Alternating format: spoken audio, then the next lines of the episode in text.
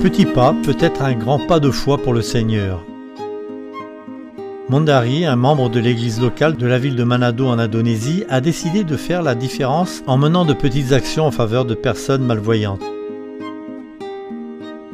Il aime essayer de nouvelles choses et se faire des amis. Après une journée de travail bien remplie, il s'est senti si fatigué qu'il a décidé qu'il avait besoin d'un bon massage. Il s'est rendu dans un centre de réhabilitation pour malvoyants afin de savoir s'il pouvait se faire masser par l'un des étudiants. Le centre venait de terminer un cours de formation au massage et l'un des étudiants a gentiment accepté de mettre en pratique ce qu'il venait d'apprendre. Pendant le massage, Mondari a commencé à parler avec l'étudiant. Ils ont parlé du travail, de l'Église et de la vie en général. Mundari a pu parler de son Église et de la Bible. La conversation a pris un tour très sérieux. Et à la fin du massage, l'étudiant était très intéressé par ce qu'il avait appris de Mundari.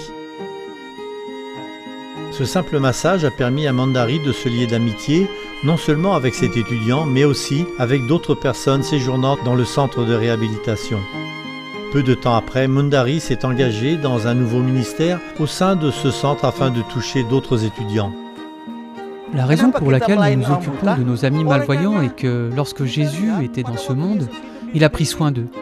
Il a touché leurs yeux et les a guéris. Par conséquent, en tant que disciples du Christ, nous voulons faire preuve de bienveillance vis-à-vis de nos amis malvoyants. Mandari a appris par son ami que le centre autorisait leurs étudiants chrétiens à organiser des services de culte. Cela a permis à Mandari et à son église de s'occuper des étudiants en effectuant un travail missionnaire médical et en organisant des services de culte. Nous sommes très heureux que les adventistes puissent s'impliquer auprès de nos amis malvoyants, ici à Manado. Ceux-ci ont besoin d'être pris en charge et d'être pleinement acceptés par la société. L'institution ne devrait pas être la seule responsable de leur réhabilitation. Ce groupe de personnes a également besoin de compassion et de soutien de la part de la société. Ainsi, ils peuvent vivre normalement et être acceptés par tous. Notre objectif est de leur apprendre à vivre de façon autonome une fois qu'ils ont achevé leur formation dans cette institution.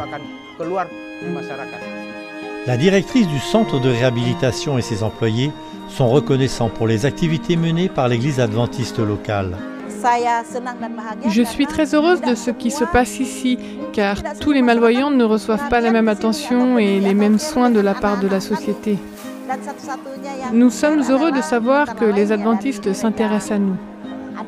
Certaines organisations et certaines églises nous rendent visite une fois par an, mais l'église adventiste a pour particularité de nous rendre visite régulièrement. Mandari s'est fait de véritables amis parmi les malvoyants. Il les a invités à venir louer Dieu dans son église le jour du sabbat et beaucoup y sont allés. C'était une expérience merveilleuse de les voir chanter des cantiques. Le fait de ne pas pouvoir voir est en soi un défi considérable pour les malvoyants. Mandari a pris la décision non seulement de leur décrire la merveilleuse création de Dieu ici sur Terre, mais aussi de leur faire découvrir le ciel. Je sais que les adventistes s'occupent de nous. Et d'après notre expérience, je suis convaincu qu'ils sont toujours prêts à nous servir et à être avec nous. Veuillez prier pour Mandari et les membres d'église qui s'occupent de nos amis de Manado en Indonésie. Priez pour nos amis malvoyants qui ont récemment rejoint ce groupe et découvert l'amour et la vérité grâce à ce ministère.